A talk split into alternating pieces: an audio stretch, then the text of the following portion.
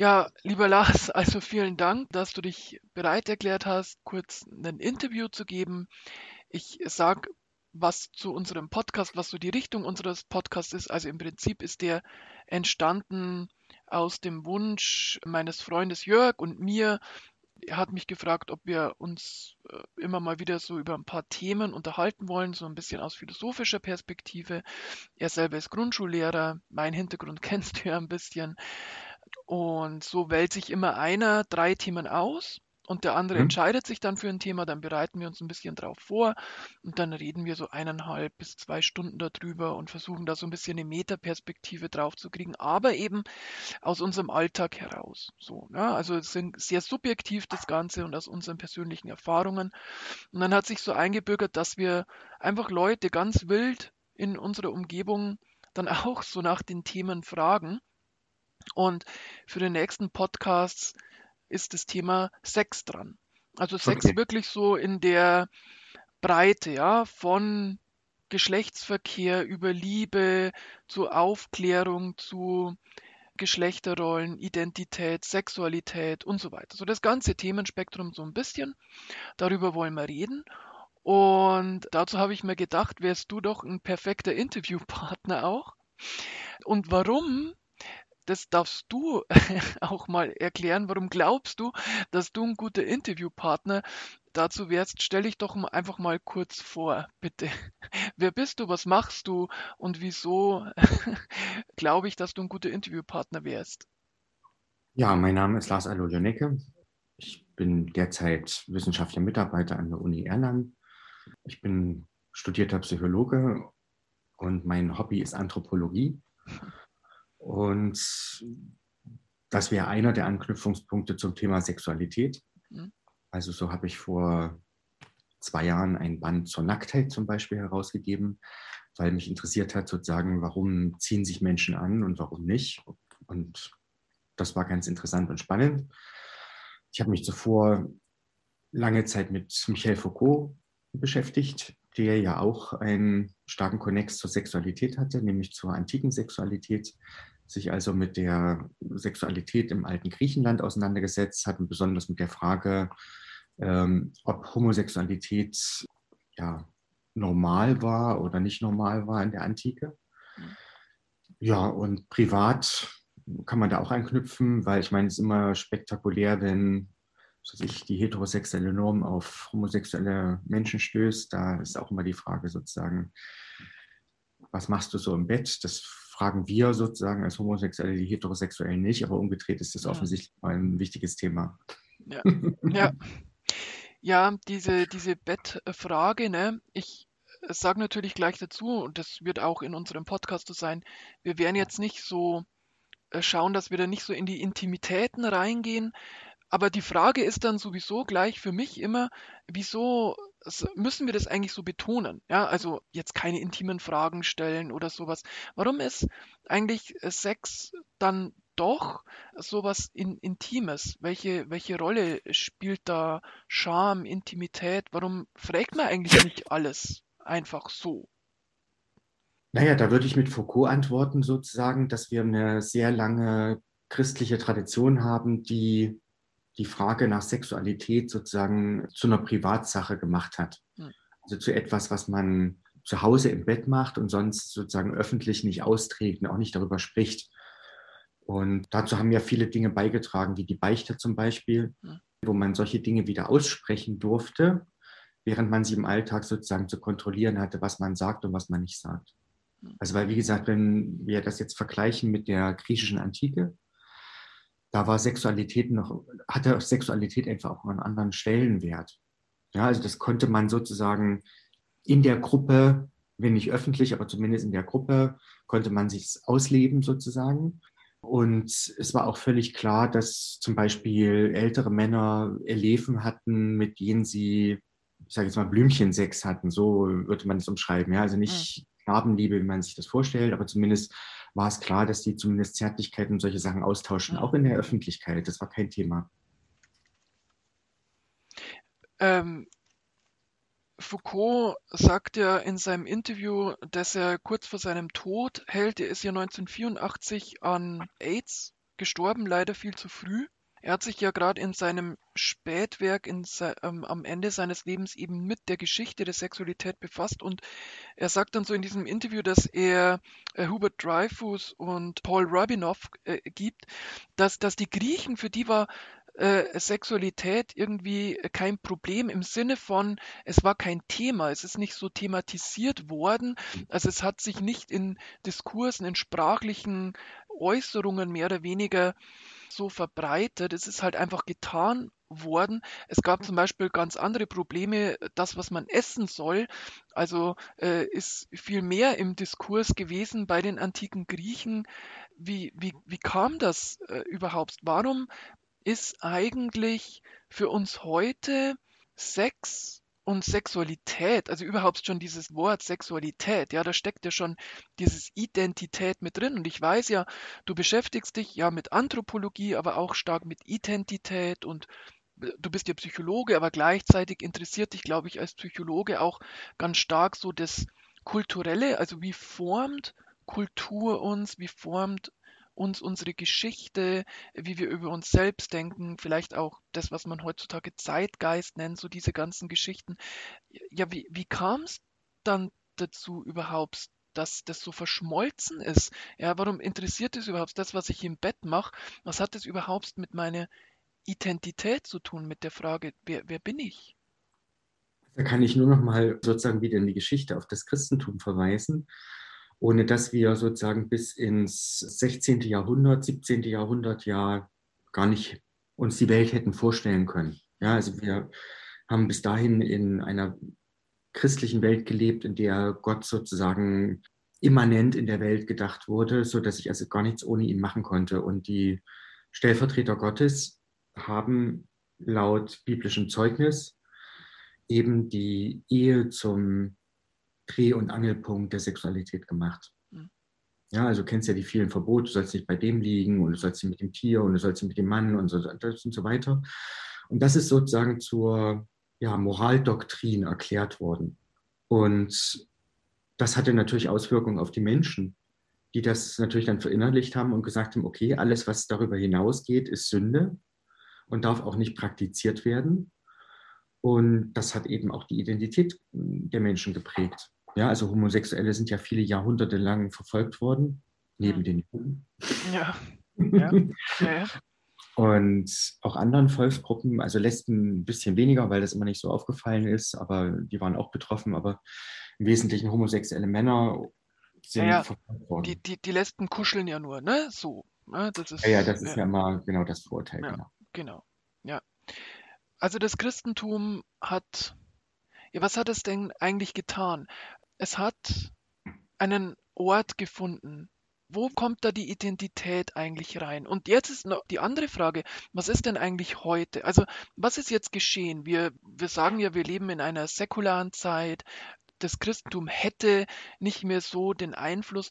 Aber hat sich das wirklich geändert? Also wenn man zum Beispiel Charles Taylor liest und sein Werk Ein säkulares Zeitalter, er plädiert ja stark dafür, dass das, was wir heute leben, auch an Moral und so weiter, ist eigentlich nur eine, eine Weiterführung so dieses Christlichen. Es ist eigentlich verchristlicht. Wie siehst du das heute?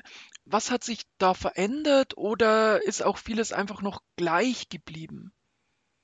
Also ich würde erstmal grundsätzlich zwischen den USA, also wenn du Charles mhm. Taylor erwähnst, ist ja ein Kanadier, würde ich nochmal zwischen sozusagen Nordamerika und Europa unterscheiden. Mhm. Und in Europa muss man auch nochmal unterscheiden zwischen Westeuropa und Osteuropa. Mhm. Also ich glaube, dass man da nicht einfach kulturunabhängig sozusagen darüber sprechen kann. Also in den USA ist die christliche Doktrin viel stärker als in Westeuropa ich meine, geh auf soziale Netzwerke. Was ist das Geilste für einen Amerikaner, wenn ein Nacktbild hochlädt, sozusagen? Das ist für ihn sozusagen der absolute Thrill. Mhm. Ja? In Europa interessiert das niemand mehr. Also, wenn du in Berlin nackt in der U-Bahn fährst, gucken die Leute an und sagen, arme Gestalt, ja, irgendwie, irgendwie nichts, was jetzt jemanden hinterm Ofen hervorruft. Also ich glaube, da sind wir in Westeuropa noch mal ein ganzes Stück weiter.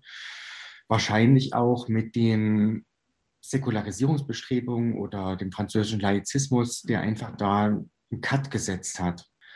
Während in Osteuropa die ja, Aufklärungswelle der 68er sozusagen ausgeblieben ist und dort noch viel stärker, insbesondere auch mit dem orthodoxen Christentum, sozusagen die alten frühchristlichen Werte sozusagen nochmal höher zählen als bei uns. Und deshalb ist da das Thema abweichende Sexualität nochmal ein ganz anderes als bei uns in Westeuropa. Also das ist ja das, das große Problem, dass das Christentum, ich, ich nenne es ja auch immer ganz so Christentum, weil es gibt ja eine inkulturierte moralische Art des Christseins irgendwie so, ja. Hm. Da gibt es vielleicht auch noch andere Formen immer, auch Gegenbewegungen, ja, wie die Beginen oder Medikantenbewegungen oder sowas, ja. Aber es gibt schon so eine, eine Form und die normalisiert eine gewisse Art des sexuellen Aktes und vor allem in einem bestimmten institutionellen Rahmen der Ehe. Man kann schon sagen, seit den 68ern, da gab es Transformationen, kulturelle Transformationen, die wir, sage ich mal, erst überhaupt in den letzten 20, 30 Jahren überhaupt erst gespürt haben, ja, dass da Veränderungen kommen. Die kamen natürlich nicht sofort und die sind ja auch nach wie vor nicht einfach, du sagst, naja, in Berlin ist es kein Problem, wenn ein Nackter in der U-Bahn fährt, aber wir haben ja nicht nur Berlin, sondern wir haben ja da auch noch das schwäbische Dorf. So, es ist ja immer noch auch etwas, eine Transformation, die aber nach wie vor äh, angefochten ist. Und wie ist denn das für dich, also so, so persönlich, ja, aus, aus deinem Alltag? Ich weiß, du bist verheiratet. Ich glaube jetzt seit es offiziell geht, oder? Du bist aber, glaube ich, schon, schon sehr lange in, in einer Partnerschaft. Wie ist das für dich, also persönlich oder für euch, ja, wenn man auch da spricht, gerade wenn es ja so ist, dass das Ganze in der, in der Ehe normalisiert wurde und so weiter. Also wie, wie stellst du dich zu diesem ganzen Komplex irgendwie? Hm, gute Frage. Also ich versuch mal erstmal von der anderen Seite zu kommen mhm. und dann auf uns sozusagen zu sprechen zu kommen. Dass wir diese Ungleichzeitigkeit haben und ähm, auch nochmal, um auszudrücken, wie stark eigentlich sozusagen die christliche mhm. Doktrin ist, kann man sich daran verdeutlichen, dass erst 1971 oder 72, lage mich jetzt nicht auf das Jahr fest, mhm. die Frau sozusagen in unserer Gesellschaft ein Rechtssubjekt wurde. Ja, also bis dahin war sie sozusagen unter Verfügungsgewalt des Mannes und die Kirche hat bis hinein ins Ehebett versucht, sozusagen die Beziehung von Mann und Frau zu regeln, äh, indem sie vorgeschrieben haben, dass der einzige vorgeschriebene Geschlechtsakt sozusagen die Missionarsstellung ist. Also, ja, ja. also so, so krass war das ja. sozusagen, ja. Und insofern muss man diese Revolution sehen, die wir ja, vielleicht in den letzten 30 Jahren durchgemacht haben. Ich würde das immer mit, ähm, ja, die 68er waren sozusagen die Vorhut, ja. aber das ist ja dann schnell wieder gekascht worden, sozusagen von einer ja, sehr konservativen Elite. Ich glaube, mit 1990 sozusagen ist das Ganze, also mit dem, mit dem Fall der Mauer und damit auch dem Aufbruch sozusagen zwischen West- und ähm, Ostdeutschland, ist das Ganze aufgepoppt und entspannter geworden. Also weil auch diese, diese Tensions, also mhm. diese ja, Spannungen ja, sozusagen Spannung. weggebrochen sind. Ja, und zu mir selber, ich habe 2001 mit meinem Mann eine Lebenspartnerschaft begründet. Mhm. Äh, wir waren also sozusagen im zweiten Monat, als es offiziell erlaubt worden, eine der ersten, die das gemacht haben, weil wir einfach gedacht haben, wir wollen das auch nach außen hin signalisieren, dass wir jetzt jahrelang für so ein Recht gekämpft haben mhm. Und dann sollen wir das auch machen. Es gab ja unheimlich viel Kritik an diesem Lebenspartnerschaftsgesetz, weil man eben nicht gleichgestellt war zur Ehe in vielen, vielen Punkten. Und wir haben uns trotzdem entschieden, das zu machen, um einfach ein Zeichen zu setzen und zu sagen, wir haben jetzt jahrelang dafür gekämpft und jetzt machen wir das auch, egal mit welchem Status wir sozusagen da rauskommen, weil ja trotzdem vieles geregelt war, was gut war. Ja. Und 2017, glaube ich, dieser Schlag der Grünen sozusagen, die kurz vor der Sommerpause dann die Ehe für alle angestoßen haben. Und dann haben wir sozusagen das, ja, den, den Bock beim den Hörnern gepackt und haben gesagt, so, wir machen das jetzt auch nochmal und haben ein zweites Mal geheiratet. Mhm. Und damit gilt sozusagen die Ehe rückwirkend bis ins Jahr 2001, dass wir also in diesem Jahr 20 Jahre verheiratet sind. Mhm. Herzlichen Glückwunsch auch dazu. Ich bringe es erst auf 15 Jahre, also von daher ist gut. Ja, das ist schön. Und was bedeutet dir das? Ist es so ein juristischer Akt oder schwingt da mehr mit? Also ich meine, schwingt da auch ein Rahmen mit, der für dich oder für euch erstrebenswert ist, also auf ethischer, moralischer Basis? Weißt du, was ich meine? Die, eine, eine Ehe zu führen? Ist das nochmal etwas anderes? Oder sagst du, nee, das ist halt einfach nur äh, juristisch und es ist eben etwas zwischen ganz, ganz vielen. Und bei uns passt es so, weil vielleicht unsere Biografie auch so ist. Also das wäre von der, von der Ideologie her gesehen hm. die richtige Antwort, die man als homosexueller Mensch geben möchte, sozusagen. Ne? ja, ich, ich, weiß nicht. Weil man ja die Ehe sozusagen als äh, den Herd der christlichen Moral und dessen, was einen eigentlich ausschließt, sozusagen ablehnen müsste. Hm. Aber umgedreht geht es im allerersten Mal um eine Beziehung zwischen zwei Menschen und nicht um die Ehe. Hm.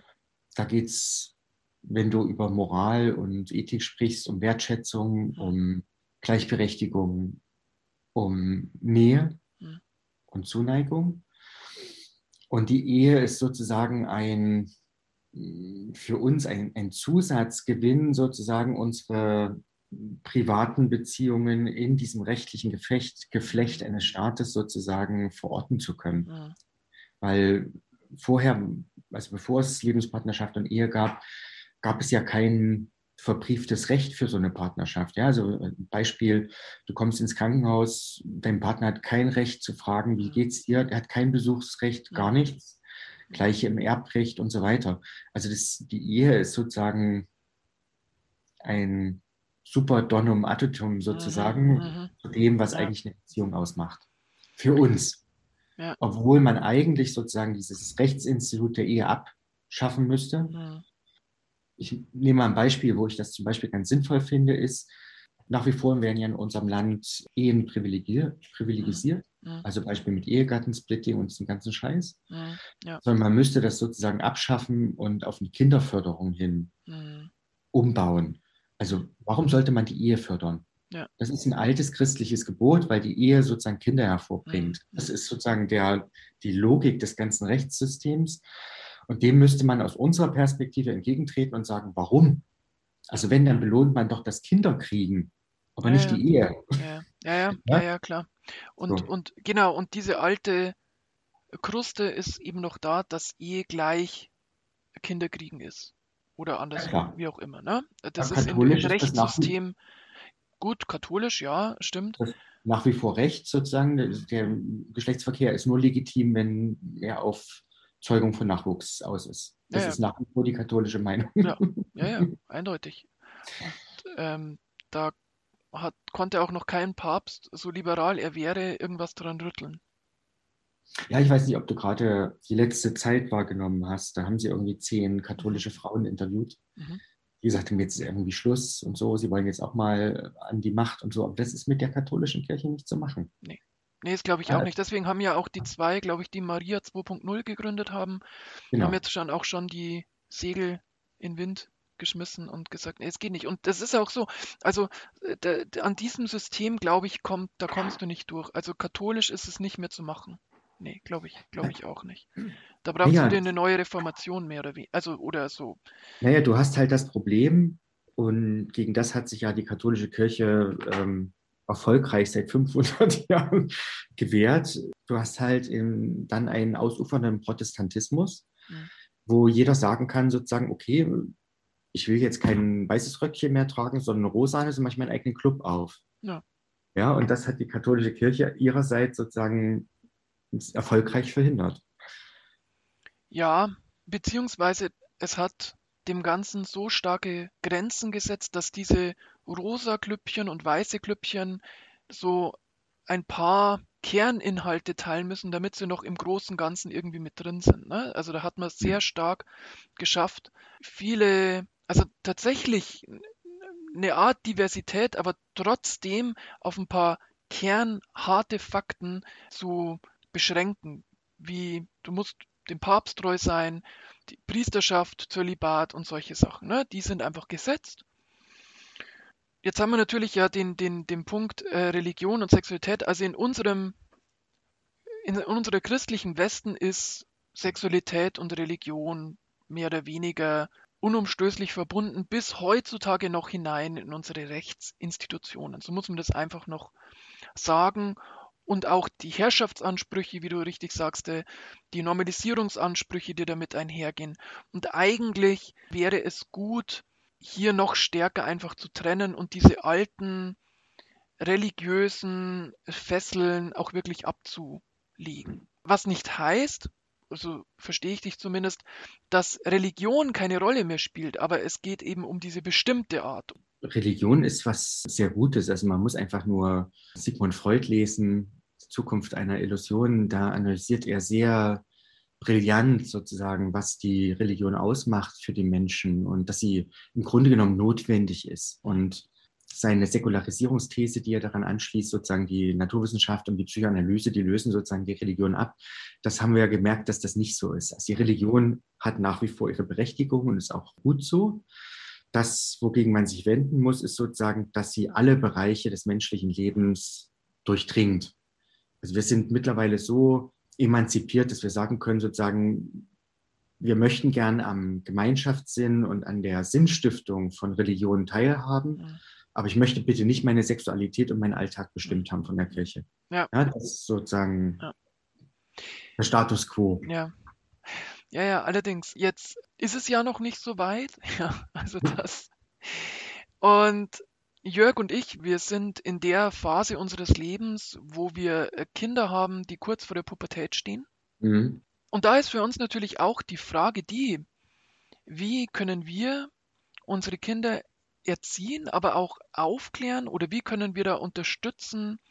Ich sag's mal so, wenn du ja selber Mann bist dann ist es irgendwie so, dass also mir als Cis-Mann ja es immer klar war oder ich mehr oder weniger medial damit äh, beballert wurde, was ich beherrschen kann, was mit Gewalt zu lösen ist und so weiter und so weiter. Auch gegenüber Frauen, gegenüber anders empfindenden Menschen und so weiter und so weiter. Und es ist so tief drinnen, dass man das selbst immer wieder drüber stolpert mhm. über das Ganze.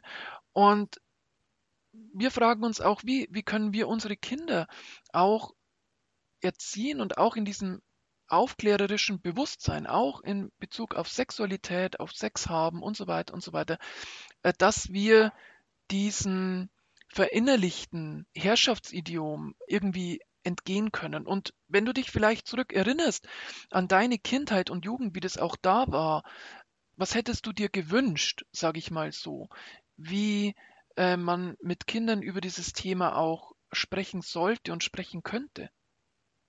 Naja, da sind wir sozusagen wieder im Kernproblem des Redens über die Sexualität. Also ich habe jetzt mit einer jungen Mutter gesprochen, deren Kind irgendwie, was weiß ich, in eine dritte oder vierte Schulklasse geht die mir dann erzählt hat, dass jetzt irgendwie der erste Sexualaufklärungsunterricht angefangen hat, also, ne? Mhm. also jetzt ja, im Alter von elf, zwölf Jahren sowas, ja. ja. Da sei eine Dame gekommen und hätte eine große Plüschmuschi mitgebracht und dann hätten alle mal ihre Hand reinlegen müssen. So. Okay. Und da sind wir so, ja, genau, sind wir an dem Punkt, wo ich sage, warum muss man darüber reden? Mhm. Weißt du? Ich fände es viel besser sozusagen, die Kinder und Jugendlichen machen zu lassen und das einfach zu unterstützen, was sie machen. Hm. Je nachdem, was sie machen sozusagen, ne? also mit wem sie machen und was ihnen Spaß macht, sondern sie einfach daran zu unterstützen, dass jede Form von Sexualität, egal mit wem und wie sie das irgendwie praktizieren, in Ordnung ist. Ja, also ich würde gar nicht aufklärerisch sozusagen vorne wegschreiben und sagen, hier hast du mal ein Buch, so mhm. funktioniert's.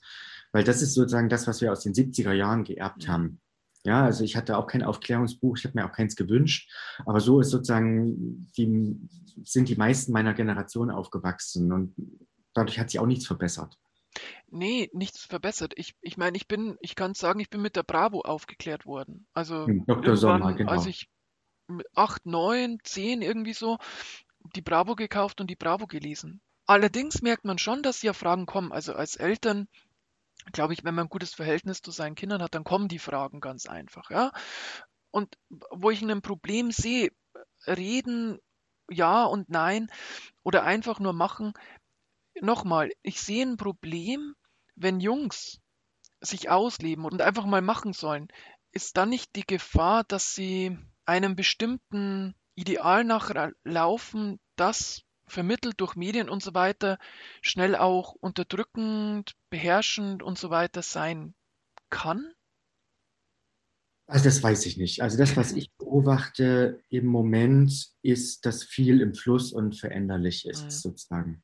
Also wenn man sich jetzt mal anguckt, wie er in den sozialen Medien alles reinschreibt, dass er bisexuell ist, mhm. das sind bei weitem mehr als in meiner Generation ich das sozusagen nachvollziehen kann. Mhm. Also da scheint mehr im Fluss zu sein mit Ausprobieren und zu mhm. machen und das würde ich eher unterstützen. Mhm. Also dass dann bestimmte Jungs oder bestimmte Mädchen, die kann man ja auch nicht äh, unter Tisch kehren, sozusagen, ihre Machtrolle auch über die Sexualität ausdrücken. Klar, ich meine, das ist ja durch unsere Gesellschaft vorgegeben. Und da kann man dann als Eltern auch gegensteuern. Aber ich würde jetzt nicht irgendwie so einen Diskurs meinem Kind aufdrängen, mhm. sozusagen, was ist eine gute Sexualität mhm. und was nicht. Also das würde ich nicht machen, sondern wenn mein Kind kommen würde und mich danach fragen würde, würde ich mit, mit ihm natürlich darüber unterhalten, das ist überhaupt keine Frage. Mhm. Aber ich würde ihm jetzt keine, keine Diskussion dazu aufdrängen. Ich meine, du musst spätestens sowieso mit deinem Mädchen reden, wenn die die erste Menstruation haben. Ja, ja. Weil das wird für sie ein schwerer Einschnitt sein. Das ist für Jungs ja nicht so. Die finden das eher spannend, wenn dann irgendwas rauskommt und so. Aber bei den Mädchen mhm. ist es ja wirklich ein, ein, ja, ein Schock sozusagen. Ja, du blutest plötzlich aus deinem Körper raus. Und es ist schon ja. ein Eingriff, glaube ich, wo die Mädchen auch mit ihrer Mutter oder ihrem Vater, Vater wahrscheinlich weniger, aber meistens mit der Mutter, mhm. Darüber reden müssen. Das ist ganz klar.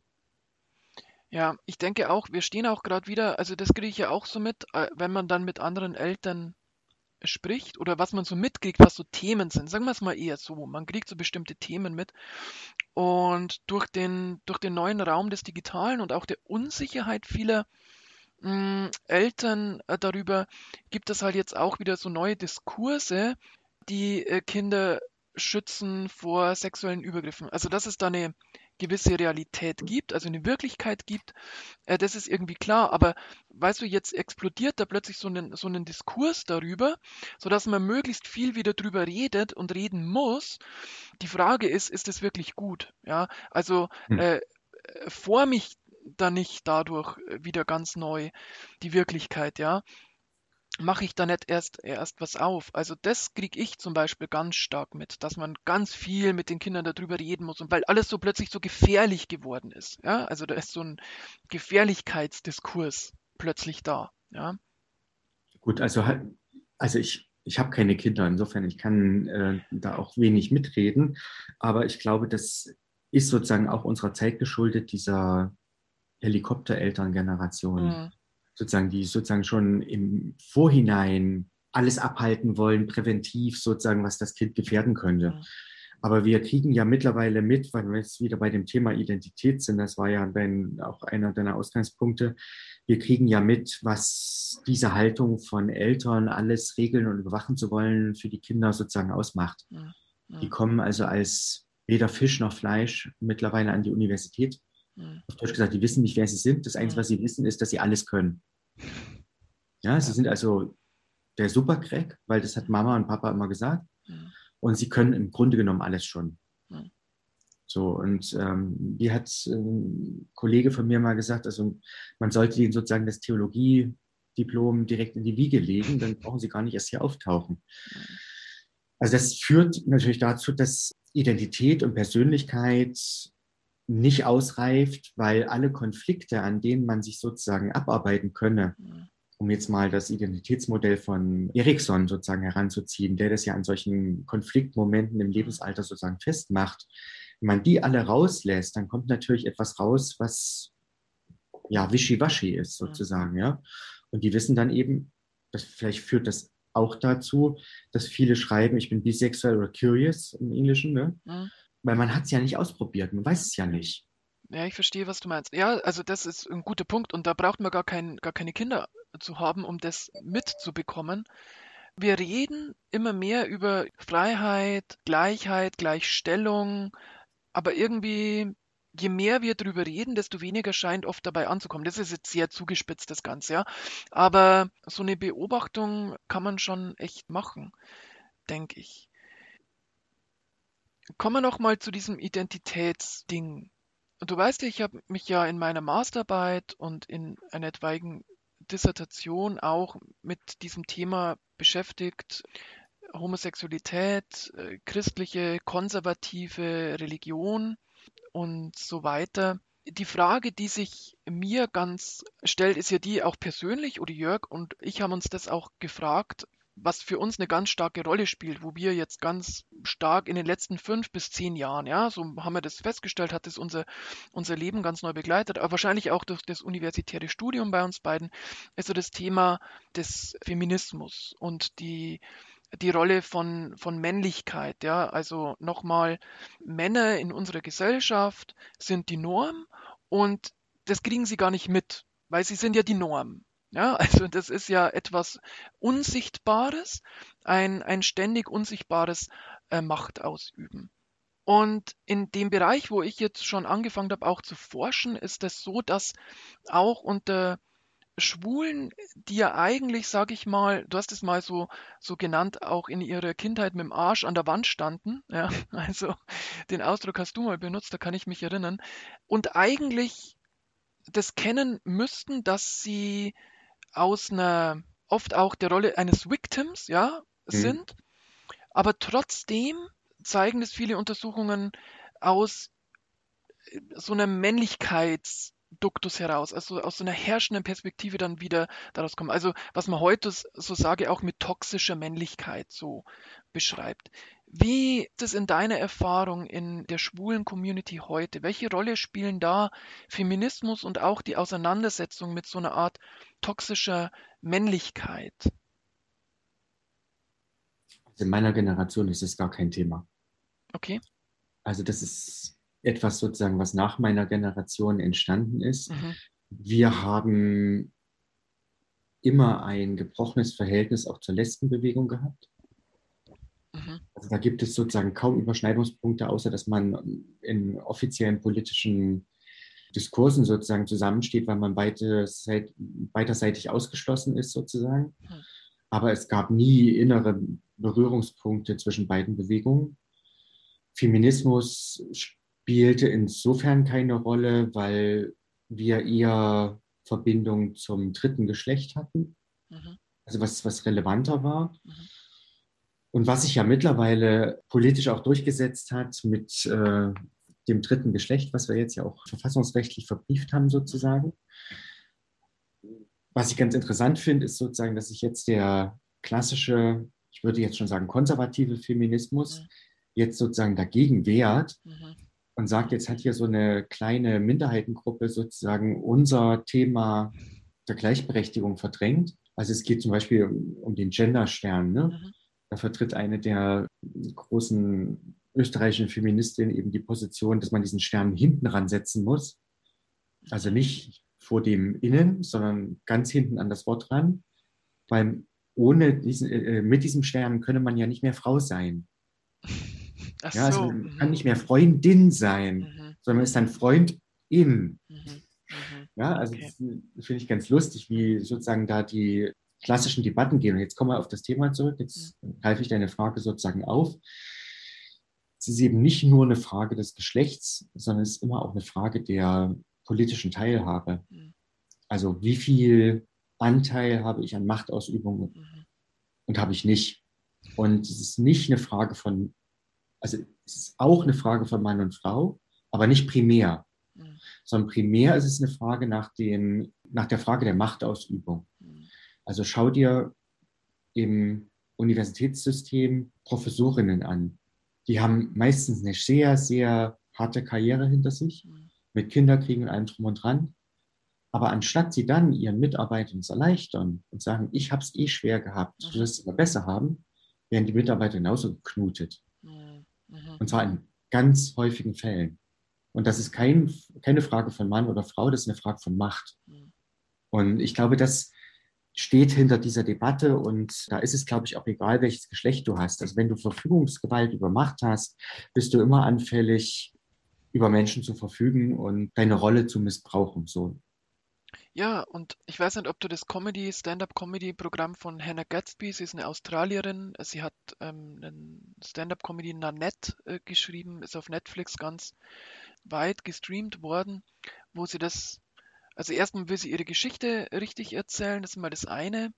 Mm, sie will auch mit Comedy brechen, aber was ich so interessant finde, ist auch ihre Hinterfragung dieser Gruppenidentität. Also hm. wir, wir sind denn meinesgleichen? What's my people? sagt sie. Ja? Mhm. Also wir sind denn die Lesben, denen ich mich zugehörig fühle? Oder anders gefragt, die, die Schwulen. Und wer hat denn da eigentlich Macht zu sprechen? Ja, das ist ja wieder genau das Ding, auch in der Gender-Debatte, so notwendig ich sie finde und ich mich daran auch offen beteilige, weil ich manchmal vielleicht auch das Gefühl habe, als Mann äh, ohne Uterus oder bestimmte sexuelle Präferenz habe ich auch keine Opinion dazu, also keine Meinung hm. oder darf ich auch keine Meinung dazu haben. Aber dennoch, auch diese Sache dreht sich um Macht. Und dann ist natürlich die Frage, jenseits all dieser äh, Strömungen und Debatten, ist die Frage, wer darf sprechen? Hm. Wer hat die Macht zu sprechen? Und ich glaube,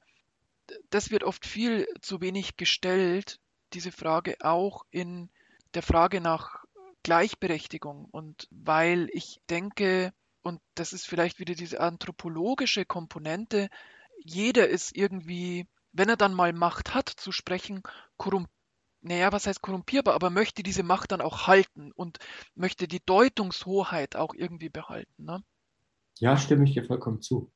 Und die Frage sozusagen, who are my people, also wo gehöre ich dazu, das ist eine für mich in den letzten Jahren sehr verflüssigte Frage sozusagen. Mhm. Also wenn ich sage, ich bin ein schwuler Mann sozusagen, mhm. fühle ich mich aber nicht eingebunden in das, was man schwule Community nennt. Mhm. Also die gibt es sozusagen mit dem Aufkommen der neuen Medien nicht mehr. Ja.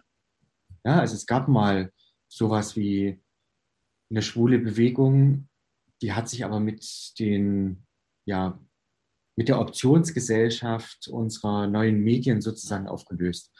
Und heute ist es eher eine Frage, die würde ich mit Gayatri Spivak beantworten. Es ist eine Frage des strategischen Essentialismus, mhm, mh. welcher Gruppe ich mich wann zugehörig fühle, um sozusagen befähigt zu werden, zu sprechen mhm, ja. oder Macht auszuüben. Ich nehme jetzt mal ein blödes Beispiel irgendwie so. Ich bin neben meiner Homosexualität eben auch Ökoaktivist. Dann bin ich sozusagen grün in dem Moment, mhm. wenn ich hier sozusagen für meine Ökoanliegen spreche. Und wenn es dann sozusagen um das Adoptionsrecht für Homosexuelle geht, dann bin ich natürlich homosexuell. Ja. Also ich muss strategisch entscheiden, wann ich welchen Teil meiner Identität sozusagen hervorbringe, um politisch Einfluss zu erlangen. Mhm.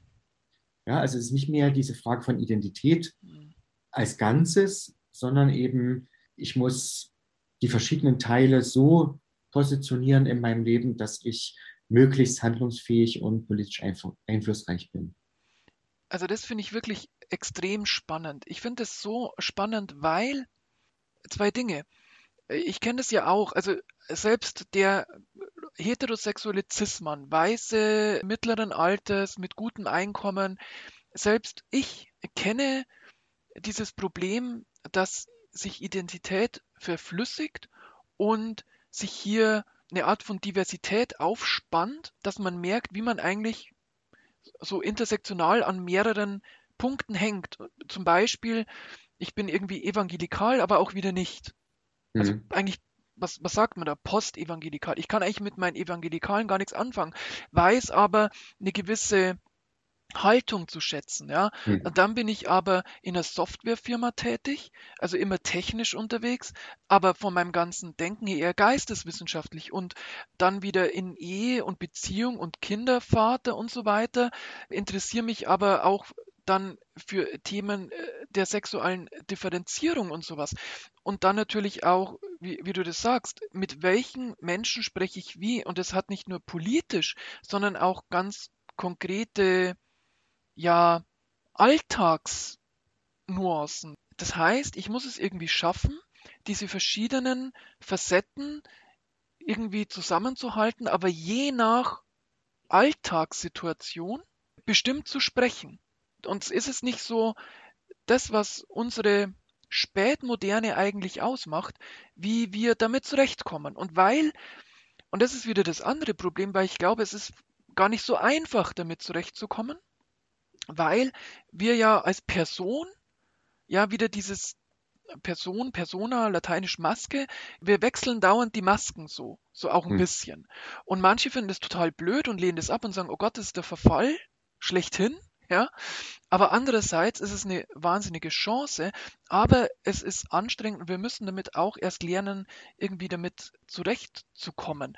Mhm. Und ich glaube auch, dass das Thema Sexualität oder verdammt nochmal, mit wem ich wie was Sex habe, hier einfach in Zukunft nicht mehr die Rolle spielen sollte. Bis auf gewisse Arten der Gewaltausübung, hm. zum Beispiel Gewaltausübung gegenüber Minderjährigen, Gewaltausübung gegenüber, gegenüber Schutzbefohlenen und sowas. Klar, das ist nach wie vor natürlich irgendwie zu thematisieren, aber da dürfen wir uns doch vielleicht auch ein bisschen wieder an den alten Griechen, so wie Foucault das auch gemacht hat, ja, äh, orientieren die würde ich gleich nochmal auspacken, sozusagen in der Kritik, sozusagen, wie du meinen Politikbegriff sozusagen verstanden hast.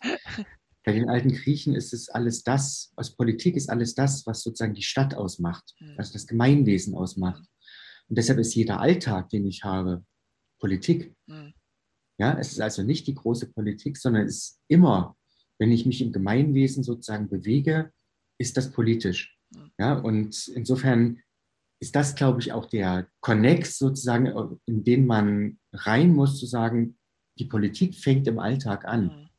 Also ich muss mein Leben im Alltag ändern und nicht sagen, in Berlin muss was geregelt werden. Das ist der letzte Schritt. Also der Alltag muss sozusagen bestimmen, was wir wollen. Und da kommen wir jetzt wieder zu deiner Identität zurück. Ich glaube, dass dieses Problem, was du gerade beschrieben hast, schon immer da war. Zwischen wer bin ich und was möchte ich gern sein oder welche verschiedenen Facetten habe ich. Aber wir sind bis in die 90er Jahre sehr stark von außen reguliert worden. Sodass also die Verfügungsgewalt über das, was ich eigentlich möchte und das, was ich sozusagen äh, ausleben kann, nur eine ganz kleine war. Und das ist, denke ich, insbesondere ja mit dem Internet. Also Telefon vorher schon, das hat schon groß was ausgemacht, Mobiltelefon sowieso, dann mit Internet und dann ab 2006 mit dem iPhone oder 2005, ich weiß nicht mehr, wann es war, jedenfalls ich glaub, dann. Sogar 2007, aber egal, aber definitiv. Die Revolution ja. sozusagen ausgebrochen, ja. weil durch die Vielfältigkeit des Angebots sozusagen ich alles ausleben kann. Und wenn es jetzt nicht in meinem persönlichen Alltag ist, dann zumindest virtuell im Kopf im ja. Internet. Ja. ja. Und das macht sozusagen jetzt unsere Schwierigkeit aus, während wir vorher von außen reguliert worden sind, mhm. Müssen wir uns jetzt von innen regulieren und sagen, was ist denn noch zulässig, was darf ich oder was geht nicht. Mhm. Von der Beobachtung her würde ich zum Beispiel schätzen, dass die Kinderpornografie-Delikte in den letzten 20 Jahren extrem zugenommen haben, mhm. einfach weil die Möglichkeiten andere sind. Ja. Ja, vorher waren ja, die Möglichkeiten halt gering. Ja. Und das ist nochmal so ein Beispiel für sozusagen, die, wie wir von außen reguliert worden sind, in einem Zwangssystem. Und wie wir jetzt sozusagen uns finden müssen, uns selbst zu regulieren, ohne uns wieder selber unter einen Zwang zu setzen, mhm. wie das vorher war. Mhm. Ja, wir hatten ja diesen Zwang auch verinnerlicht. Es war ja schon klar, dass man bestimmte Dinge nicht tun darf. Und das ist ja die entscheidende Frage, die Selbstregulierung. Ich meine, wir hätten ja ethische Modelle, auch Kants Modell der Pflichtenethik ist zwar stark von außen, aber eigentlich will ja Kant schon äh, sagen, die Freiheit kann ich nur leben, wenn ich mich aber auch selbst irgendwie in, in eine Haltung zu dieser Freiheit setze, aber auch dann auch eine Art der Mäßigung finde, aber von innen mhm. heraus.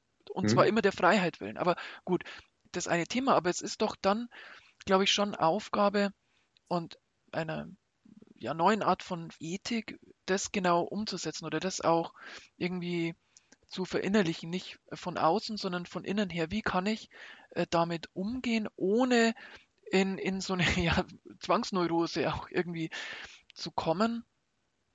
Und wo würdest du, ich schaue auf die Zeit und wir sind schon fast bei unserer Stunde angekommen, aber wo würdest du oder wo suchst du danach? Also was hilft dir da dabei? Bei meiner Selbstbegrenzung oder? Ja, oder wie auch damit umzugehen ist mit diesem doch veränderten Möglichkeitsrahmen. Nein, ich bin da, glaube ich, ein untypisches Beispiel. Ah, oder ich weiß das gar nicht. Also spreche mal jetzt für mich sozusagen. Ich nehme an den sozialen Medien, an den neuen sozialen Medien nicht mehr teil. Hm. Ich habe das am Anfang getan und ich habe, also am Anfang hieß die schwulen Community hat das ja sozusagen als Vorreiter vorgemacht. Mhm. Die haben ja diese ganzen sozialen Chat-Geschichten und so weiter, das haben die ja sozusagen perfektioniert. Also Gay Romeo Stichwort oder mhm. Gaydar oder wie sie alle heißen. Und ich habe gesehen, was diese sozialen Medien tun können. Mhm. Sie haben nämlich das alles zerstört, was unser soziales Miteinander sozusagen ausgemacht hat. Mhm. Ja, also nimm das Beispiel Nürnberg, da hat es sechs, sieben schwule Kneipen gegeben, heute gibt es noch eine. Ja. Es ist alles kaputt gemacht worden für eine Optionsgesellschaft, jetzt mal wieder auch am Ende beim Sex, für schnellen und optionalen Sex sozusagen.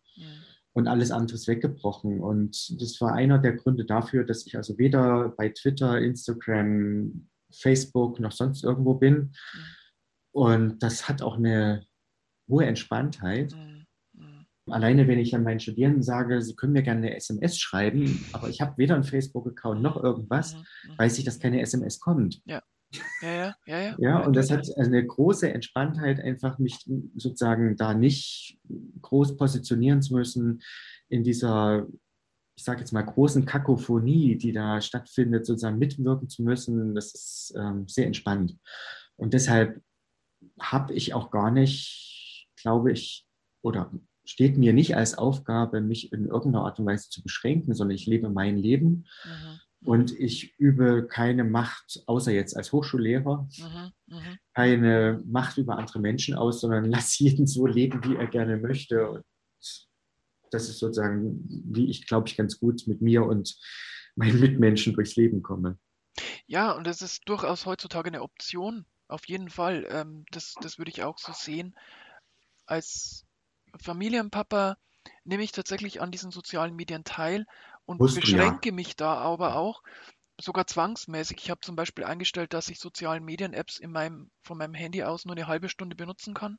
Das ist hm. auch ganz gut.